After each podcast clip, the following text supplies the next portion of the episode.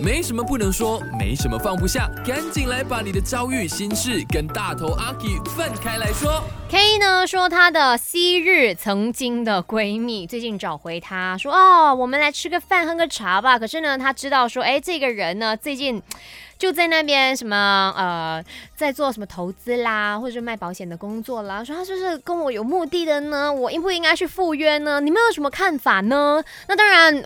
如果说你觉得这个友情还可以维持下去，你也想念那个曾经的友谊的话，你当然是还可以再赴约的。可是如果他真的很卖力来推销你的话，其实我们都是成年人嘛，我们是有资格、有权利去 say no no 的，OK？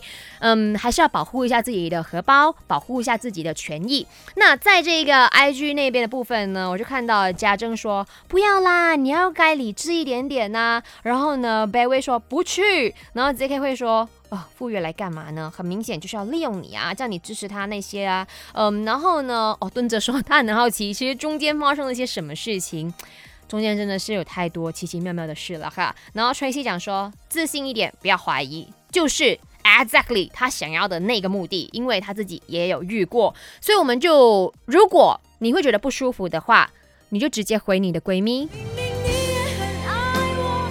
你就不要再想起我了，拜托，我拜托你从这个 contact list 那边，你把我给 delete 掉，你 block 掉我吧，我们不要再做朋友了。我很感恩曾经的青春有你出现过就好了。